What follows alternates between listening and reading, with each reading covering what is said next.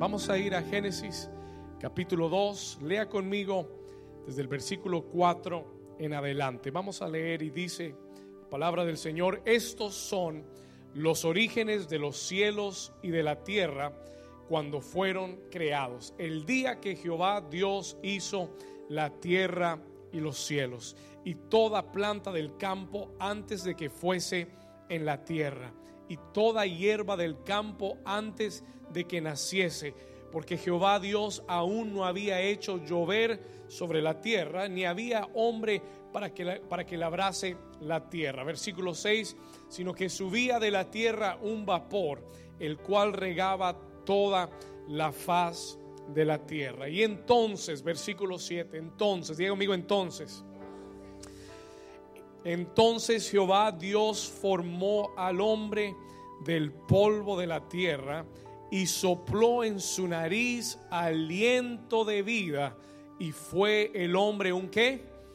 Un ser viviente. Y Jehová Dios plantó un huerto en donde? En Edén, al oriente, y puso allí al hombre que había formado. Y la iglesia dice, Amén y amén. Y antes de sentarte, dile a tu vecino, hoy vamos a descubrir la presencia de Dios. Vamos, dígale a su vecino, vecino, hoy vamos a descubrir la presencia de Dios. Puede tomar su asiento. You may be seated this morning. Tome su asiento y póngame toda su atención. Give me all your attention this morning. Yo creo que uno de los temas más importantes, escuche esto, y más transformadores a través de toda la escritura es el tema de la presencia de Dios. It's a theme of the presence of God. Y este tema de la presencia de Dios lo encontramos desde el libro de Génesis hasta el libro de Apocalipsis. A través de cada libro de la, de la Biblia encontramos la presencia de Dios manifestada al ser humano. Como si Dios tiene un plan o como que si Dios tuviera una misión. God, God, has a mission, as if God had a mission de revelar su presencia, de mostrar su presencia a la humanidad. Ahora, el peligro que enfrentamos hoy en día, el peligro que yo creo que enfrentamos hoy en día en nuestras iglesias, es que ese término de la presencia de Dios se ha convertido en algo común. It's become something common. Lo mencionamos a cada momento, decimos la presencia, su presencia, hablamos de la presencia, cantamos acerca de la presencia, we sing about the presence of God. Pero la realidad, yo entiendo como pastor que la realidad, the reality is, la realidad es que muy pocas personas han realmente descubierto, have really discovered. Escúcheme bien. Hay muy, hay muy pocas personas que realmente han descubierto y que realmente entienden lo que es la presencia de Dios, what the presence of God is. Se ha convertido como en algo místico. Como en algo místico que hablamos, sí, la presencia, no su presencia, no la presencia. Pero no es algo real para nosotros. It's not something real for us.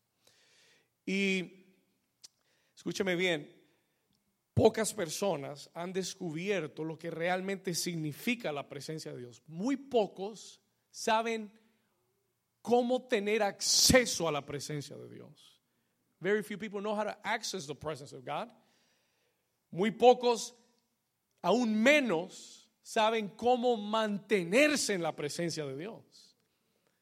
Porque algo muy importante no es sentir la presencia de Dios. Más importante que sentir la presencia de Dios es saber mantener la presencia de Dios. ¿Cuántos están acá? It's to know how to maintain the presence of God.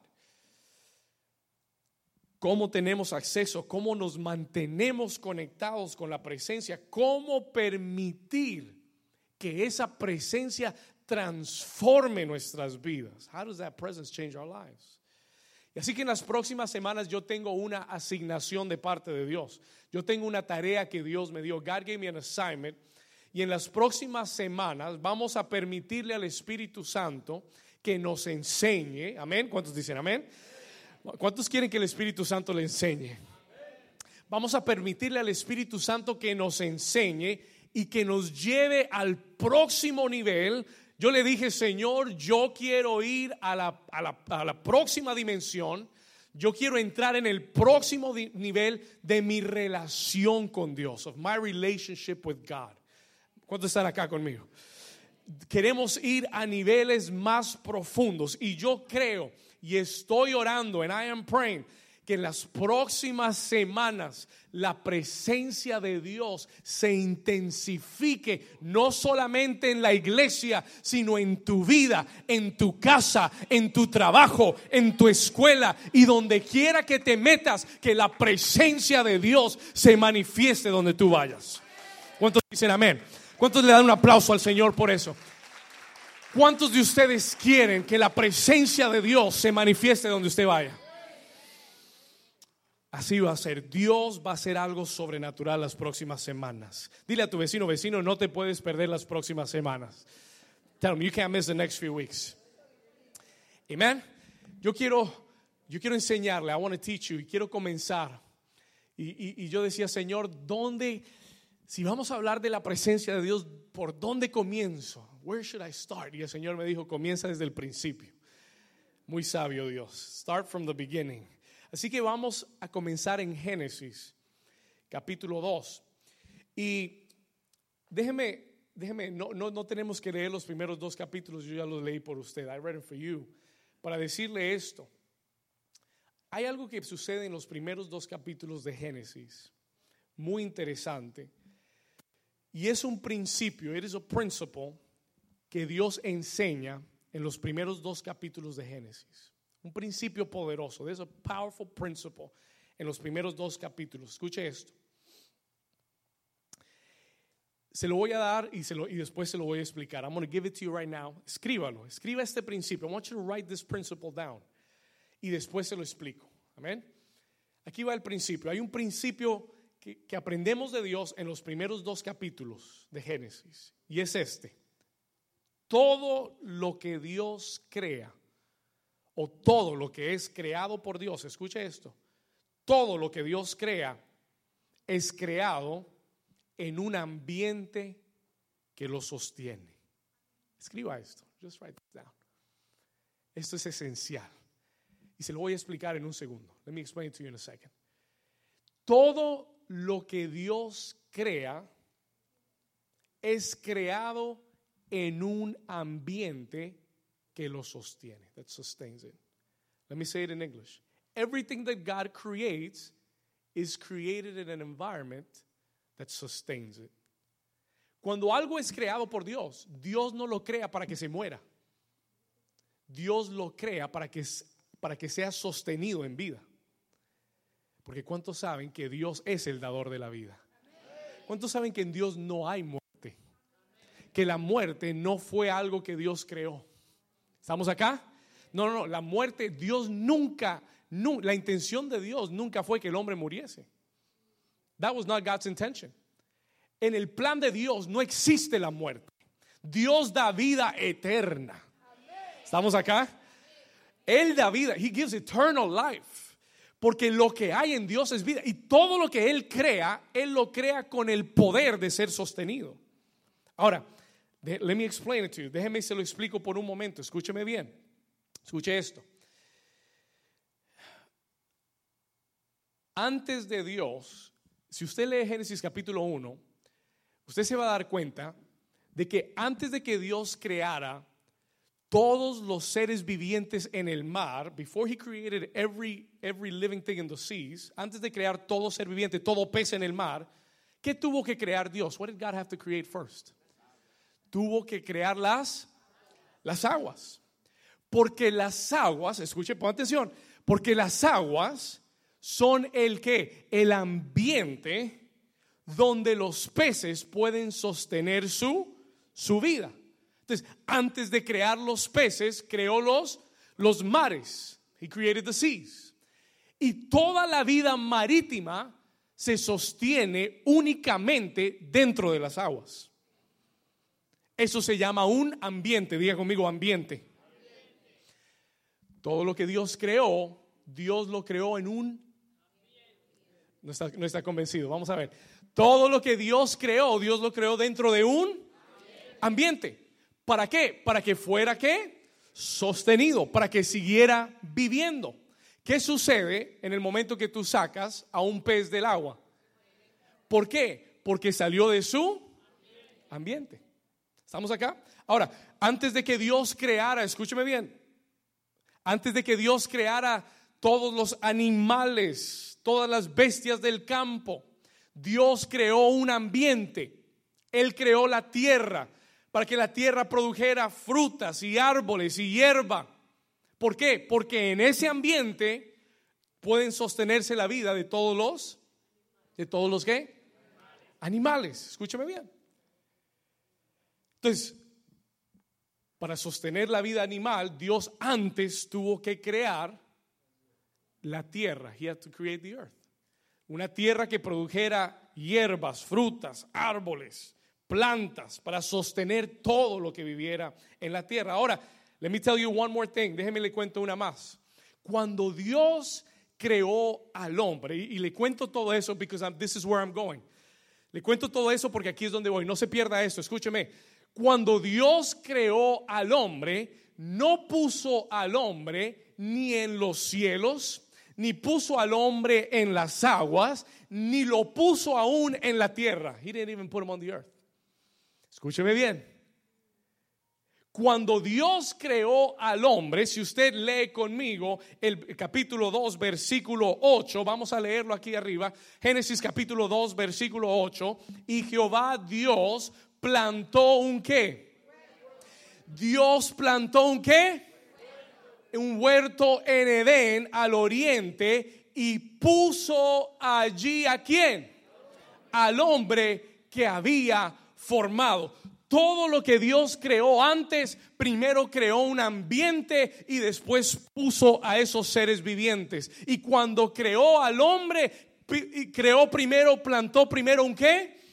Un qué? un huerto o un jardín, lo llamó Edén y ahí puso al hombre porque Edén, escúcheme, Edén es el ambiente donde el hombre es capaz de vivir y de sostener su vida. Y usted dice, pastor, ¿cómo así? No entiendo dónde queda Edén para que nos mudemos para Edén entonces. Where is Eden so we can move? La, respuesta es la siguiente, Edén ya no existe, Edén ya no está en la tierra porque Edén es la presencia de Dios. Solo cuatro entendieron lo que acaba de decir. Only four people understood it. ¿Cuánto necesita que se lo explique mejor? ¿Nadie? Ok. Una. Ok. Están escribiendo. Ok. Ya. Got it. Todo ser viviente fue creado en un ambiente. Was created in an environment. Cuando Dios creó al hombre, no lo puso en la tierra. He didn't put him on the earth. Cuando Dios creó al hombre, creó un ambiente específico donde el hombre podría vivir. Listen to this. Tú y yo fuimos creados y diseñados para vivir en la presencia de Dios. Mm. Listen to this again. Tú y yo fuimos creados y diseñados no para vivir en la tierra como los animales. Oh, yo voy a hacer un paréntesis para decirle una cosita. I'm tell you something. Cuando tú vives fuera de la presencia de Dios, vives como un animal. You live like an animal. Y por eso el hombre que no conoce a Dios piensa que viene del animal. ¿Cuántos dicen amén? Ah, you like that, huh? Esa me la contó el Espíritu Santo ayer. Holy Spirit told me that one yesterday. ¿Por qué? Porque cuando tú y yo entendemos que Dios creó al hombre en un ambiente diferente a todos los demás, Él plantó un huerto llamado Edén. Pastor, ¿y qué era Edén? What was Eden? ¿Qué era el jardín del Edén? Le voy a decir, escúcheme, todo esto es revelación del Señor. Listen to this. El Señor me dijo, David, Edén era mi apartamento en la tierra. It was my apartment on the earth. Dios hizo en la tierra un lugar para vivir. Oh, you're not understanding what I'm saying. Dios hizo en la tierra, Dios tomó semillas del cielo y las plantó en la tierra. Planted them on the earth. Usted sabe que la Biblia dice que en el cielo hay oro. Pero ¿cuántos saben que el oro no lo transportaron de la tierra al cielo?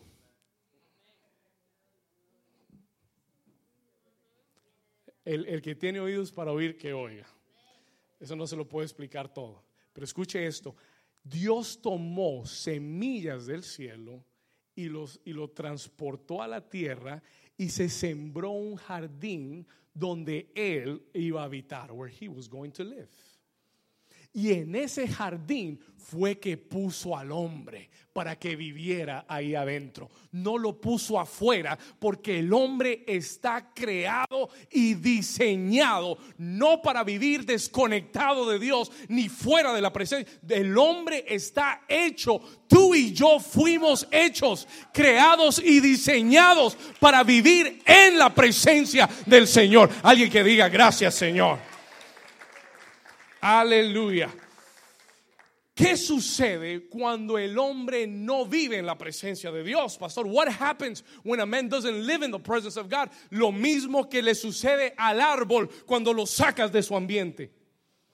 Lo mismo que le sucede al pez cuando lo sacas de su ambiente. ¿Qué pasa? What happens? Comienzan y esto fue, esto es tremendo. Escuchen, no, no, no, no. Listen to me. Listen. Mire lo que el Espíritu Santo me dijo. ¿Sabes lo que le sucede a un árbol cuando lo sacas de la tierra? ¿Sabes lo que le sucede a un pez cuando lo sacas de su ambiente? Dejan de vivir para sobrevivir. Hace una semana atrás estuvimos con los jóvenes, fuimos a la playa, we were at the beach, y estábamos eh, jugando en la playa y de repente, yo no sé, estábamos, estaba con Sebastián, estábamos jugando fútbol, I don't know what we're doing. Y de repente sale un tipo del mar con un pescado así de grande. Y yo le dije a Sebastián, Sebastián, ¿de dónde salió ese tipo? Yo no lo salió como un submarino del mar, con un pez así, y, y cargando un tremendo pez. Y entonces todo el mundo se conmocionó en la playa y todo el mundo comenzó a llegar y a tomarse fotos y el tipo y con el pez y, yo decía, wow, tremendo, no, pues no, tremendo.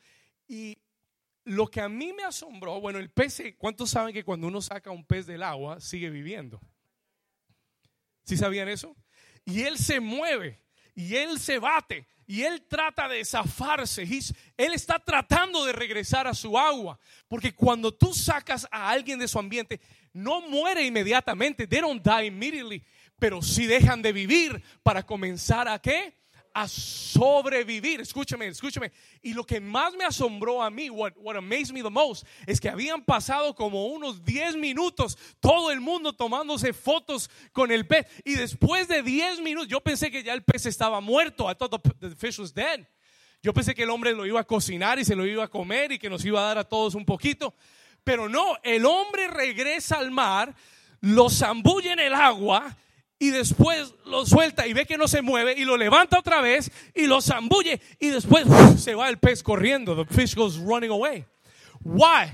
¿Por qué? Porque regresó a su ambiente, regresó a su vida. He came back to life. Pero esto es lo mismo, listen to me, es lo mismo que le sucede al hombre cuando se desconecta de la presencia de Dios. When you're disconnected from the presence of God. Tú no, tú no mueres enseguida. You don't die immediately. Tú no mueres enseguida. ¿Sabe lo que sucede? Comienzas, dejas de vivir tu mejor vida y comienzas a sobrevivir. You begin to survive. ¿Cuántos están acá todavía? ¿Cuántos Dios les está hablando ya?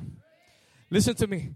Y lo mismo le pasa a mucha gente hoy en día que no está viviendo su mejor vida. They're not living their best life. que no está viviendo su mejor vida. Y usted dice, ¿por qué? Porque no están dentro del ambiente donde fueron diseñados para vivir. Do you understand what I'm saying? Why? ¿Por qué? Porque hay mucha gente hoy en día peleando por sobrevivir, luchando para salir adelante, viven afanados, viven angustiados, estresados, preocupados, trabajados, cansados, enfermos. Why? ¿Por qué? Porque ese es el producto de no vivir en la presencia de Dios. Alguien dígame amén. ¿Alguien está acá? Ese es el producto de una vida que no vive en la presencia de Dios. El afán, la preocupación, el estrés, el cansancio, el estar enfermo, trabajado, angustiado, es el producto, it is the product, the result, el resultado de no vivir en la presencia de Dios de estar desconectado del ambiente al cual Dios te diseñó para que vivieses. Y hay muchos, aún creyentes, even believers, escúcheme, hay muchos creyentes que vienen los domingos a la iglesia a salpicarse en el río.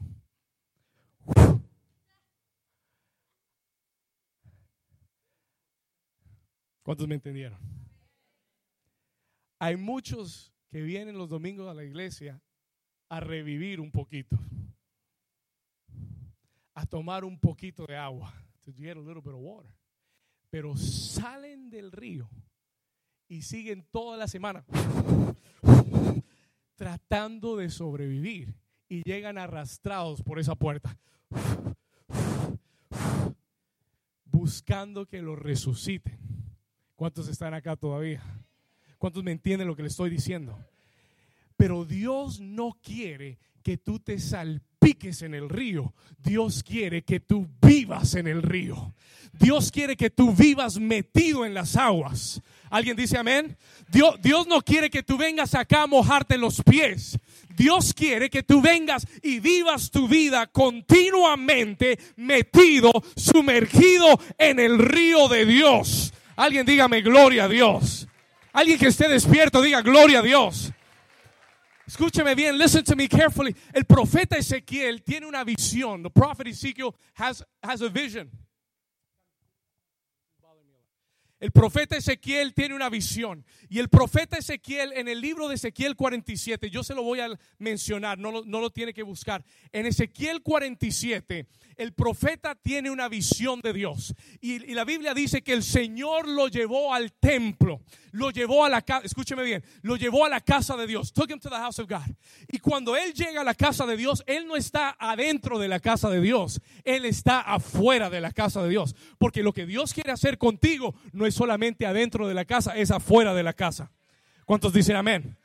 ¿Estamos acá? Y entonces él tiene una visión y él está afuera de la casa de Dios y comienza a ver unas aguas que comienzan a salir. Y el Señor le dijo, no te quedes ahí, no te detengas ahí, sigue caminando hacia adelante. Y él comenzó a caminar, he began to walk, escúcheme bien, comenzó a caminar y dice que 100, 100 metros más adelante el agua subió hasta sus, ¿qué?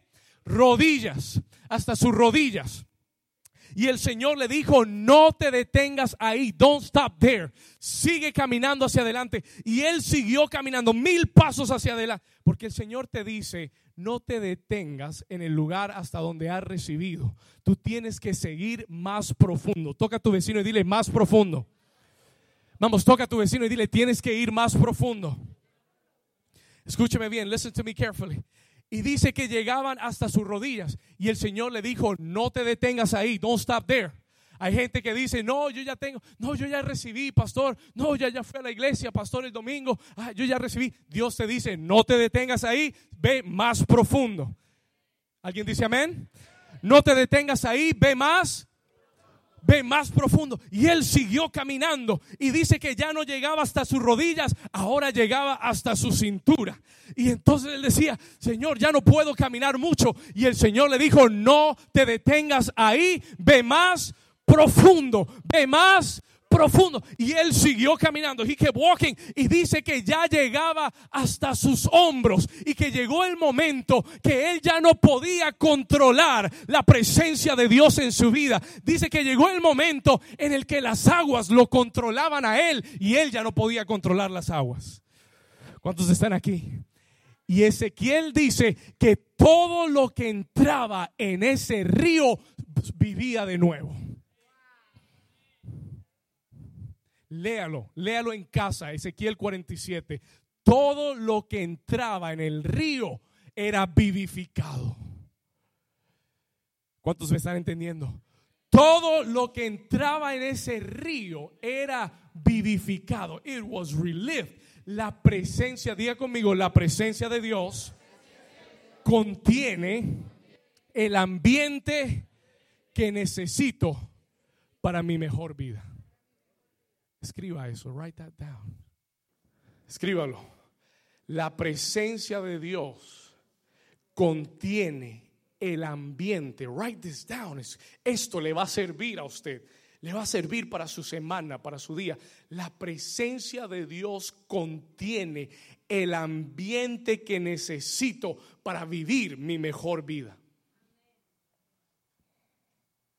Si salgo de la presencia, sobrevivo comienzo a sobrevivir. Pero si aprendo a vivir en el río, if I learn to live in the river. Ah, usted pensó que la canción de Danzo en el río era solamente porque hay un río que se llama el río Miami. No.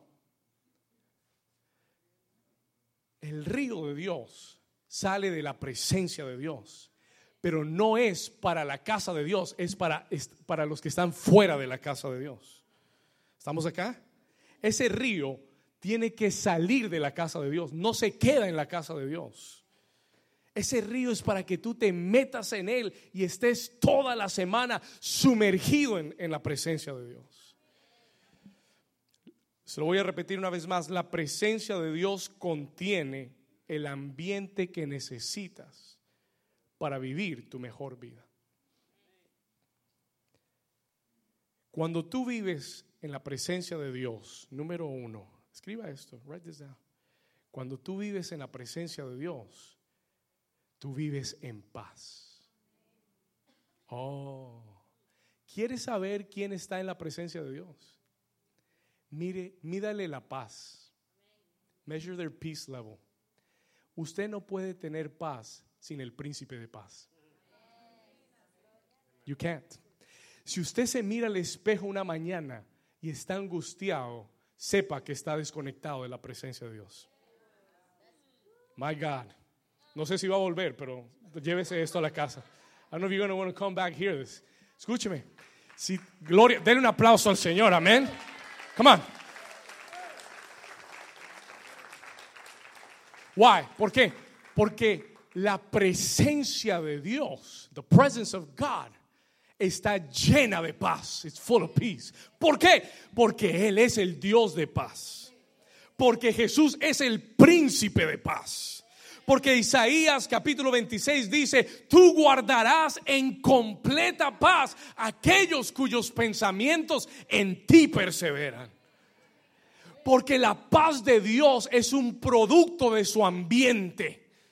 Listen to me. Porque dice el libro de Romanos, dice que el reino de Dios es justicia, gozo y paz en el Espíritu. Así que si tú estás conectado con la presencia de Dios, no importa importa la noticia que te haya llegado. No importa lo que CNN ni Telemundo estén diciendo que va a pasar en el mundo. No importa lo que Wall Street Journal dice que la economía, que lo que está sucediendo. No importa lo que el médico te dijo ni lo que el abogado te contó. No importa. ¿Por qué? Porque estás conectado con el príncipe de paz, con la presencia de Dios. Y cuando estás en la presencia, tienes paz en tu corazón. ¿Alguien está aquí todavía? Por eso Jesús podía dormir en medio de la tormenta. Por eso Jesús estaba roncando y el barco se estaba hundiendo. Why? ¿Por qué? Porque él tenía paz en su corazón. ¿Cuántos dicen amén? Toca a tu vecino y dile, vecino, necesitas la presencia de Dios. You need the presence of God. Oh, toca a alguien y dile, necesitas la presencia de Dios. My goodness. Cuando estás en la presencia, when you are in the presence of God, hay paz en tu corazón. Si algún día te levantas, si algún día te miras al espejo y no sientes paz, algo se desconectó. Something got disconnected. No es normal. Escúcheme, pon atención, no es normal. No es normal que un hijo de Dios en Edén no tenga paz. Es no normal. Porque donde quiera que Dios está, hay paz. Ah. Cuando vives en la presencia de Dios, hay gozo. There is joy. No hay lugar para la tristeza.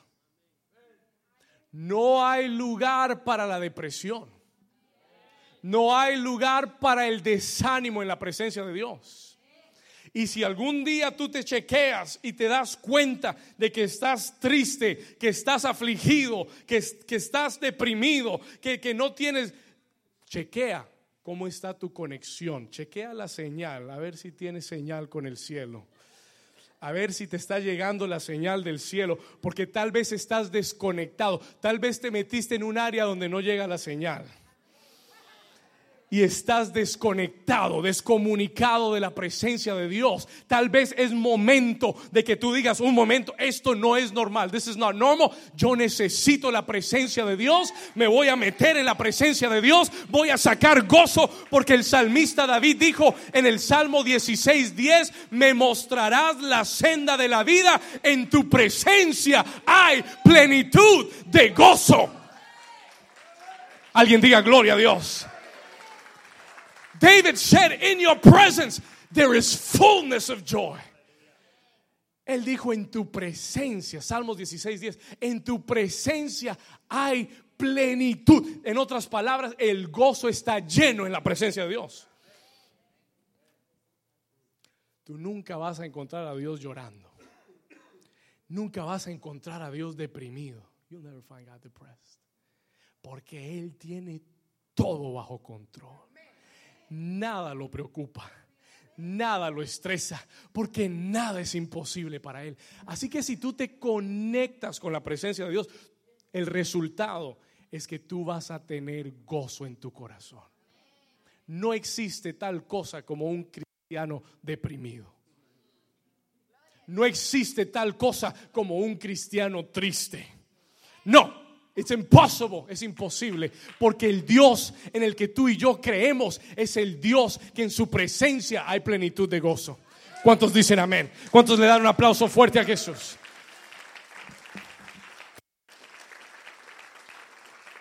Cuando tú vives en la presencia de Dios, vives fortalecido.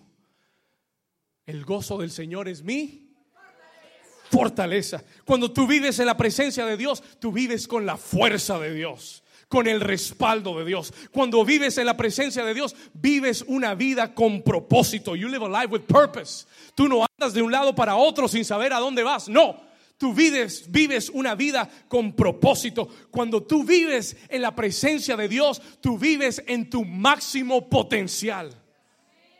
Déjeme le cuento un secreto. Let me teach you a secret. ¿Quieres tener éxito? ¿Quieres alcanzar tu máximo potencial? No vayas a Harvard. Don't go to Harvard. No necesitas ir a Harvard.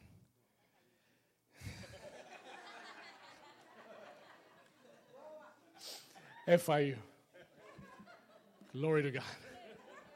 No necesitas ir a FIU. Escucha acá, listen to this. Cuando tú quieras alcanzar tu máximo potencial, no lo encontrarás afuera de Dios. You will not find it outside of God. Tú puedes ser grande afuera de Dios. Escúcheme. Escúcheme. Tú puedes ser grande afuera de Dios, pero nunca podrás alcanzar tu máximo potencial afuera de Dios. Never. Porque el que te creó y te diseñó, te diseñó con un chip adentro que solo se activa en la presencia de Dios. You're not gonna get that.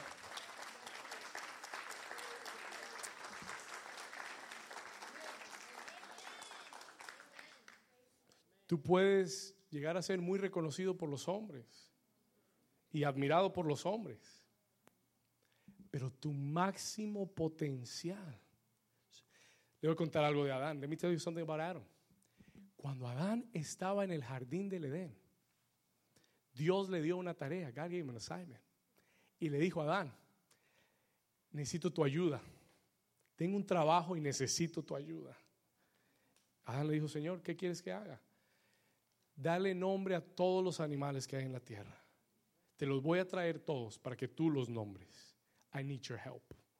Y Adán tuvo la capacidad. Tuvo, escúcheme, tuvo la capacidad de poder nombrar todos los animales de la tierra. ¿Sabe por qué? Porque estaba en la presencia de Dios. No hay nada imposible para el que vive en la presencia de Dios. Oh my goodness.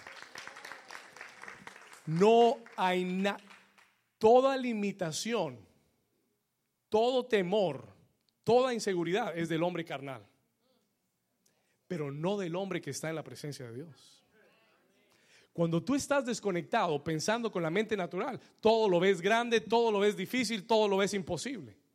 Pero cuando tú te conectas con la presencia de Dios y Dios eleva tu potencial, todo lo puedo en Cristo porque Él me fortalece. Todo lo puedo porque si Dios está conmigo, ¿quién contra mí? Todo lo puedo porque Dios va delante de mí como poderoso gigante. ¿Cuántos están acá todavía? Vamos a dar un aplauso fuerte a Jesús y Dios te está hablando hoy. Diga conmigo la presencia de Dios. ¿Cuántos quieren vivir en la presencia de Dios? My God, ¿qué sucedería si vivimos conectados con la presencia de Dios? What would happen? ¿Qué sucedería si esta iglesia, si tú y yo como individuos vivimos conscientes de que la presencia de Dios es algo que Dios quiere en lo que vivamos en ella todos los días? Pastor, ¿cuál es la clave para vivir en la presencia de Dios. What is the key to live in the presence? ¿Cuántos quieren saber? ¿Cuál es la clave para vivir en la presencia de Dios? Génesis capítulo 2, versículo 15, verse 15. Te voy a dar dos claves. I'm going to give you two keys today. Dos claves poderosas si tú quieres vivir en la presencia de Dios. Listen to this. Primero, número uno, Génesis 2.15. Vamos a leerlo. ¿Ya lo tienes? Dice, tomó pues Jehová Dios al hombre y lo puso en dónde? En el huerto del Edén. Pero mira para qué lo puso. Dos cosas, two things. Número uno, para que lo labrara y número dos, para que lo... Dios le dijo, te dejo mi apartamento. Te dejo vivir en mi apartamento. Pero te doy dos cosas. Número uno, trabájalo Número uno, inviértele trabajo, inviértele tiempo, esfuerzo, inviértele energía. Número uno, escríbalo por favor. ¿Cuál es la clave para vivir en la presencia de Dios? What is the key to live in the presence of God? Número uno, tienes que labrar el jardín. You got to work the garden. You got to dress the garden. What does that mean? ¿Qué significa? Para que el jardín crezca, tienes que trabajarlo y mantenerlo. Ah, todas las mujeres que les encantan el jardín saben que si usted deja ese jardín sin tocarlo por una semana se destruye. It will be destroyed. Tú tienes que trabajarlo, tienes que, tienes que eh, invertirle tiempo, mantenerlo. Escúcheme, para que la presencia de Dios siga creciendo en tu vida, tú debes trabajarla, mantenerla diariamente. Tienes que invertir tiempo en la presencia de Dios. You got to invest time in the presence of God. Yo no puedo decirle, Señor, que tu presencia crezca en mi vida y no estoy dispuesto a invertir tiempo con Dios. Oh, here's a, here's a big one. Mire, mire lo que le voy a decir. Tú debes sacrificar tiempo. You need to sacrifice time. Tienes que sacrificar tiempo y energía si quieres vivir en la presencia de Dios. La presencia de Dios no es para los perezosos. It's not for lazy people. Escúcheme. La presencia de Dios no es para los perezosos no es para los ociosos. La presencia de Dios es para los que están dispuestos a sacrificar tiempo y energía. ¿Qué significa eso, pastor? Que hay días que tienes que levantarte, que vas a tener que levantarte un poquito más temprano si quieres orar y si quieres adorar a Dios y si quieres buscar a Dios. Porque es que hay gente que dice, no, pastor, yo no tengo tiempo, trabajo todo el día, llego cansado y tengo los niños y tengo que cocinar y tengo que hacer esto y lo otro. Escúcheme, listen to me. Entonces no tienes tiempo para la presencia de Dios. So you no time for the. Porque el que quiere la presencia de Dios tiene que invertirle a la presencia de Dios. Porque Dios le dijo a Adán, tienes que trabajar el jardín. No te vas a quedar ahí de gratis. You gotta work the garden. Toca a tu vecino y dile, vecino, hay que trabajar el jardín. Ahora pregúntale al otro vecino, ¿cómo está tu jardín? How's your garden?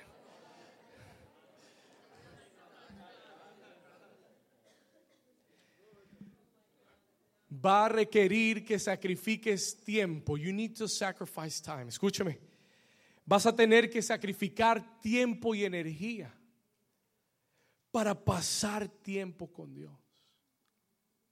¿Sabe lo que la palabra presencia, the word presence? Escriba esto. La palabra presencia en hebreo es la palabra panim, panim. Presence in Hebrew is the word panim. Y esa palabra panim no quiere decir solo presencia quiere decir rostro. It means face. Escuche esto. Listen to Se lo voy a repetir. La palabra presencia en hebreo es la palabra panim, que quiere decir rostro. En otras palabras, in other words, si tú quieres la presencia de Dios, tienes que buscar el rostro de Dios. You gotta seek the face of God. No hay otra forma de tener la presencia de Dios sino buscando el rostro de Dios. You need to seek the face of God. El salmista David decía, una cosa he demandado y esta buscaré. Y es estar en la casa del Señor todos los días de mi vida para buscar la hermosura de su santidad. Para verlo en la hermosura de su santidad. Estar en la presencia de Dios es buscar el rostro de Dios. Y eso requiere labrar el jardín. Eso requiere tiempo todos los días. Tú no vas a tener la presencia. Listen to me, please. Tú no vas a tener la presencia de Dios si no le inviertes tiempo de buscarlo a Él.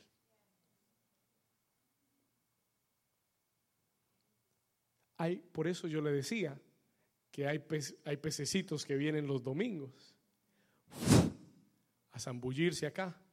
Y amén. Porque la presencia de Dios está en este lugar. Y la presencia de Dios aquí se mueve poderosamente.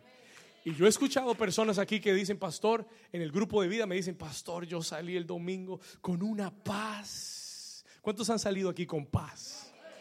Amén. ¿Cuántos han salido aquí con gozo? Usted sale gozoso. Why? ¿Por qué? ¿Por qué?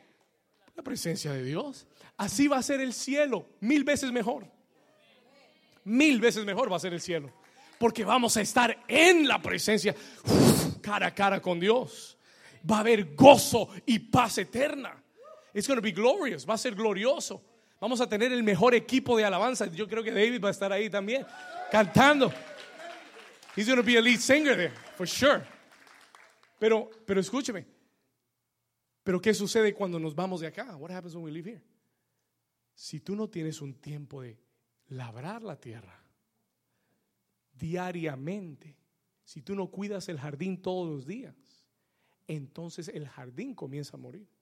Because to die. Hay que labrar el jardín. We gotta work on it. Cuando tú buscas la presencia de Dios, buscas su rostro. Le voy a dar una clave. Uf, esto es, this is powerful. Es sencillo, pero poderosísimo. Anote esto. Si tú quieres invertir en la presencia, you want to invest in the presence, te voy a dar la clave cómo hacerlo. Escriba esto, por favor, write this down. La oración, la oración te da acceso a su presencia. Pero la adoración hace su presencia, que su presencia descienda donde tú estás. Oh, that is so good. Listen to this, write this down. Write this down. Escuche, se lo voy a repetir. La oración es lo que te da acceso a la presencia de Dios.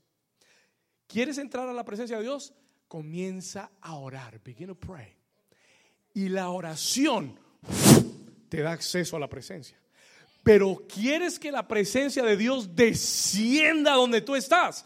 Comienza a adorar. Begin to worship. Porque la adoración atrae su presencia. Uh, that is so good. ¿Lo entendió? Esto es lo que tú tienes que labrar todas las, todos los días. Hay que comenzar a quitarle tiempo a Facebook y dárselo a Dios. ¿Cuántos dicen ay? Hay que comenzar a quitarle tiempo al televisor y dárselo a Dios. ¿Cuántos dicen amén? Alguien que me, alguien que me respalde. Hay que comenzar a quitarle tiempo a las distracciones en tu vida. Y, y, por favor no me malinterprete. Yo creo en una vida balanceada. Y yo creo que uno tiene que tener cosas para distraerse. Pero hay un tiempo en que si yo sé que no, es, no he pasado tiempo con Dios y no le he invertido tiempo a Dios, esa tiene que ser mi prioridad. Lo necesito para vivir. Porque fuera de su presencia me muero. ¿Cuántos están acá todavía? ¿Cuántos, cuántos están recibiendo hoy? Wow. La oración te da acceso a su presencia, pero la adoración atrae su presencia. Es a difference. Después se lo explico. I don't have time today. Hoy es la introducción. Por esto es que Dios ama a los adoradores. Por eso es que la Biblia dice que Él anda buscando adoradores. He's looking for worshipers. Él, el Padre, Jesús dijo, Jesús dijo, el Padre tales adoradores busca que le adoren en espíritu y en verdad. El Padre busca una cosa, adoradores. Él no necesita nada más, Él solo busca una cosa. He's only looking for one thing, adoradores. Oh, dicho sea de paso, adoradores no son los que cantan los domingos. No, don't get it twisted. No se equivoque. Adoradores no son los que tienen una linda voz y cantan como los ángeles. No. Hay mucho show en las iglesias.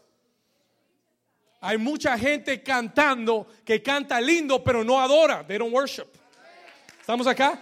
Hay muchos que cantan lindo como los ángeles pero no tienen una vida de adoración. They don't have a life of worship. Y vienen a hacer un show. Pero cuando tú has buscado a Dios y cuando tú buscas el rostro de Dios, porque ¿sabe lo que dice la Biblia de Edén? Do you know what the Bible says about Eden? La Biblia dice de Edén que Dios se paseaba en Edén, caminaba en Edén, hablaba con Adán cara a cara, así como yo estoy hablando contigo, así era en Edén. That's how it was in Eden. Hablaban cara a cara. Ajá, ajá, Adán, ¿y cómo te está yendo hoy? Era costeño. Ajá, Adán. Se me salió. No, no.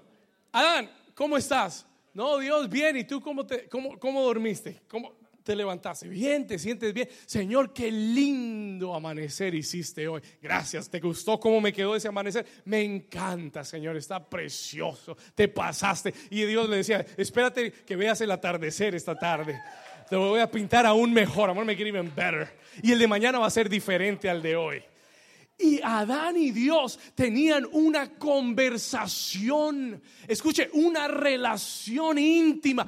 Eso es un adorador. Oh, eso es un adorador. No uno que sabe todas las canciones de la iglesia. No, no, no, no. No, no, no, no, no, no el que tiene todas las canciones en un CD y las pone y las... No, no, no.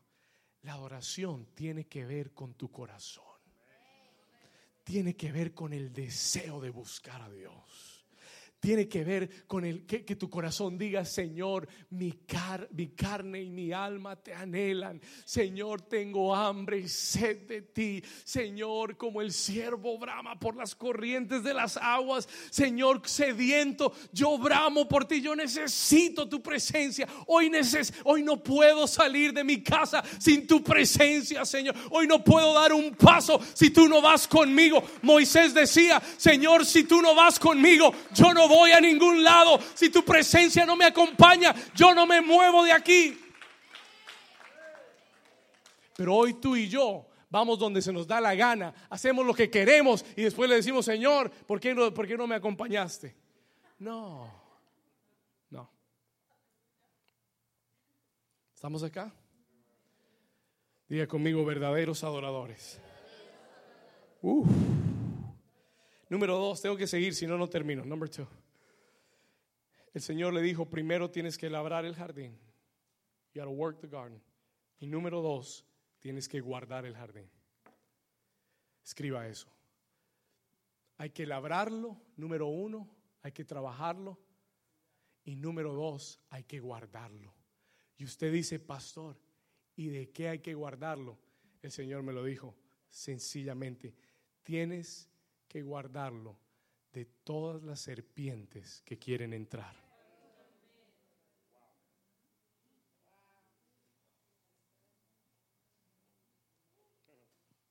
Yo le pregunté, Señor, ¿y de qué hay que guardar el jardín? ¿Por qué le dijiste a Adán que lo guardara? Que lo protegiera, que lo cuidara de qué? Y el Señor me dijo, porque había una serpiente que está buscando entrar a tu jardín. Escúcheme, hay serpientes de duda que andan merodeando tu jardín hay serpientes de incredulidad que quieren entrar en tu jardín. Hay serpientes de afán, de preocupación. Hay serpientes que vienen a robarte tu tiempo con Dios. Hay serpientes que quieren que no tengas tiempo para orar ni adorar, porque estás muy ocupado o porque estás muy preocupado. Toca a tu vecino y dile, vecino, cuida tu jardín. Hay serpientes que vienen a tentarte para que desobedezcas a Dios. Oh, listen to me now. Escúcheme. Hay serpientes que vienen para tentarte a que desobedezcas a Dios. That you would disobey God. De lo que Dios te ha dicho, de lo que Dios te ha mandado. Que te desconectes, porque el enemigo sabe que si te desconecta de la presencia, te mata espiritualmente.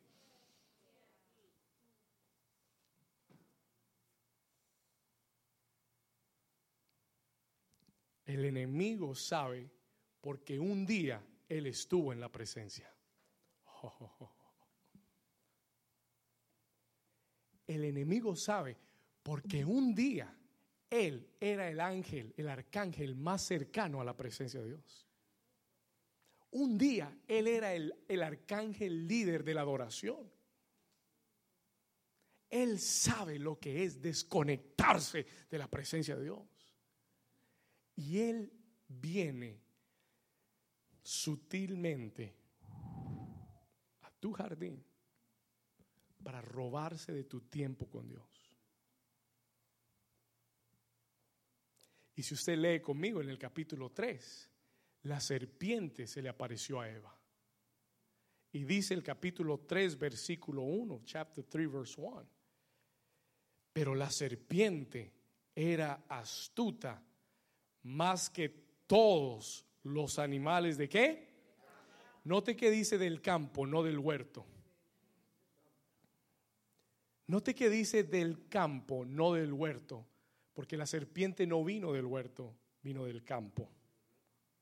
Porque Adán tenía que cuidar el, el huerto de Edén de todo invasor. ¿Cuántos me están entendiendo? Escuche esto. Capítulo 3, versículo 1 del campo que Jehová le, había hecho, la, la cual la serpiente le dijo a la mujer, con que Dios ha dicho que no comas de todo árbol del huerto. Duda. Y la mujer le respondió a la serpiente, del fruto de los árboles del huerto podemos comer, pero del fruto del árbol que está en el medio del huerto, dijo Dios, no comeréis, ni lo tocaréis para que no muráis. ¿Y qué le dijo la serpiente? Mentirosa. Le dijo, mujer, no moriréis. Ah, no, si, si te desconectas, no te va a pasar nada. Dios tiene misericordia de ti. Ah, la gracia de Dios te sostiene. No vayas a la iglesia, no, tranquilo, quédate. Y te va desconectando. Y te va desconectando. Y tú dices, ay, sí, ¿verdad? No, pues no pasa nada. No, pues yo sí, pues si no voy bien y si voy bien y después si no voy hoy, voy el próximo domingo. no pasa nada. Nothing happens. Ese, ese, esa, es, esa es la serpiente en acción. Porque si Él siembra en ti la duda y la incredulidad, comienza a entrar a tu jardín y comienza a desconectarse desconectarte de la presencia de Dios. Y por eso Dios le dice a Adán, guarda el jardín, watch the garden. Y Dios te dice hoy en esta mañana, si tú quieres vivir en la presencia de Dios, guarda el jardín. Guarda la presencia de Dios. Hay una cosa que te desconecta por completo de la presencia de Dios y se llama desobediencia. El pecado y la desobediencia te sacan del jardín inmediatamente. Gústete o no. Porque Eva consintió y Adán consintió y ambos comieron del, del, fruto que Dios había dicho que no comieran. Y si usted va conmigo al versículo 8, leemos acá, Voy llegando al final, I'm getting to the end. Oyeron la voz de Jehová Dios que se paseaba en el huerto. Mire esto. Estaban en el huerto y ¿qué, qué fue lo que hicieron? ¿Qué hicieron? Lo primero fue que oyeron la voz de Jehová, porque ellos tenían la capacidad de oírlo. Oyeron la voz de Jehová. ¿Y qué hacía Dios? Estaba qué? Paseando en el huerto, al aire del día. Y el hombre y su mujer cuando oyeron a Dios, se escondieron de la presencia. Entonces, se escondieron de la presencia de Jehová entre los árboles del huerto. Y eso es lo que pasa cuando en nuestra vida hay pecado y desobediencia. No queremos la presencia. We don't want the presence. Buscamos con qué taparnos. Buscamos excusas y pretextos con que taparnos. Y Dios les pregunta, versículo 9, Dios llamó al hombre, Adán, y le dijo, ¿dónde estás? Where are you? Pregunta, ¿usted no cree que Dios sabía dónde estaba Adán? ¿Usted cree que Dios no sabía dónde estaba Adán? Pero Él no le está preguntando, ¿dónde estás físicamente? Where are you physically? Él está preguntando, ¿por qué no estás en mi presencia? ¿Dónde está tu corazón? ¿Y por qué no estás aquí conmigo? ¿Por qué te estás escondiendo de mí? Y si algún día tú le fallas a Dios, y si algún día tú pecas y le fallas a Dios, no te escondas de la presencia de Dios. Corre hacia la presencia de Dios. ¿Cuántos están aquí conmigo? Nunca permites que el enemigo te aleje. No, si algún día le fallas, no te escondas, no dejas de venir, no te desconectes. Si algún día le fallas y pecas, corre a la presencia de Dios. Y te voy a explicar por qué y termino. I'm going to explain to you why and I'm going to finish. En el versículo, si me acompañas al versículo 24, verse 24. Mire lo que sucedió al Edén. Look at what happened to Eden. Capítulo 3, versículo 24. Echó pues fuera al hombre. Dios lo echó fuera de Edén. He kicked him out of Eden. ¿Por qué lo echó fuera? Por su pecado y desobediencia. That's why he got kicked out. Por eso Dios lo echó de Edén. Escúcheme. Y lo echó fuera. Y, le, y puso al oriente del huerto de Edén querubines y una espada encendida que revolvía por todos lados para que guardase el qué? Para que guardase el qué? ¿El qué? El camino al árbol de la vida. Ahora yo tengo que darte buenas noticias. Diga conmigo, buenas noticias. Adán perdió el Edén. He lost Eden. Y Edén ya no existe en la tierra. Los arqueólogos lo, han buscado. La Biblia nos dice exactamente dónde estaba. Nadie lo ha encontrado y nadie lo va a encontrar. Porque Edén era representativo de la presencia de Dios en la tierra. Y, y Adán perdió el camino. Adán cerró la puerta al Edén. Y por miles de años Dios trató de manifestar su presencia, pero la Biblia me dice a mí que vino un segundo Adán a la tierra. There was a second Adam que vino a la tierra. Y la Biblia dice que ese segundo Adán derramó su sangre preciosa para que todo aquel que en él cree no se pierda, mas tenga vida eterna. Y el segundo Adán dijo, yo soy el camino. Yo soy el camino, yo soy el camino, la verdad y la vida. Si alguno viene, si alguno quiere ir al Padre, tiene que venir por mí. ¿Cuántos dicen amén? Tú deberías estar aplaudiéndole al Señor ahora mismo. Ponte de pie conmigo por un momento. Vamos a leer Hebreos capítulo 10, versículo 19. Hebreos capítulo 10, versículo 19. Hebrews 10, 19. Mire lo que dice. Así que hermanos, teniendo Hebreos 10, 19. Así que hermanos, levanta tus manos conmigo por un momento. Lift up your hands to the heavens. Levanta tus manos por un momento. Dice, así que hermanos, teniendo libertad para entrar al lugar santísimo. Léalo conmigo, vamos a leerlo juntos. Una vez más, dice, así que hermanos, teniendo libertad para entrar en el lugar santísimo, por las, ¿por la qué? ¿A dónde podemos entrar? ¿Sabe qué es el lugar santísimo? La presencia de Dios. Levante sus manos, por favor, levante sus manos. Dice, por la sangre de Jesucristo, por el camino, ¿cómo es ese camino? Nuevo y vivo. Oh my God. Vamos, levanta tus manos. Por la sangre, por el camino nuevo. Adán perdió el camino al Edén, pero Jesús dijo, yo soy el camino. Oh, hay un camino nuevo y vivo que Él nos abrió a través del velo. Esto es de su carne. Versículo 22 dice, acerquémonos con corazón sincero, en plena certidumbre de fe, purificados los corazones de mala conciencia y lavados los cuerpos con agua pura. Versículo 23, mantengamos firmes, sin fluctuar, la profesión de nuestra fe, porque fiel es el que lo prometió. Levanta tus manos al cielo por un momento. Lift up your hands to the heavens. Lo que Adán perdió en el jardín del Edén, Jesús lo recuperó en el jardín de la tumba. Hoy hay un camino de regreso a la presencia de Dios.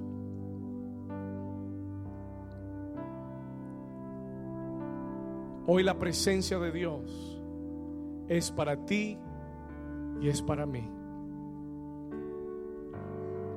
Solo cuando la sangre de Jesús nos limpia,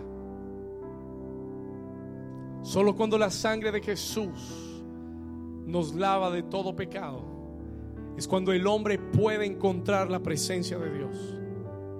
Es cuando el hombre puede vivir en paz, en gozo, alcanzar su máximo potencial. Tú fuiste diseñado para vivir en la presencia de Dios. Levanta tus manos a Él.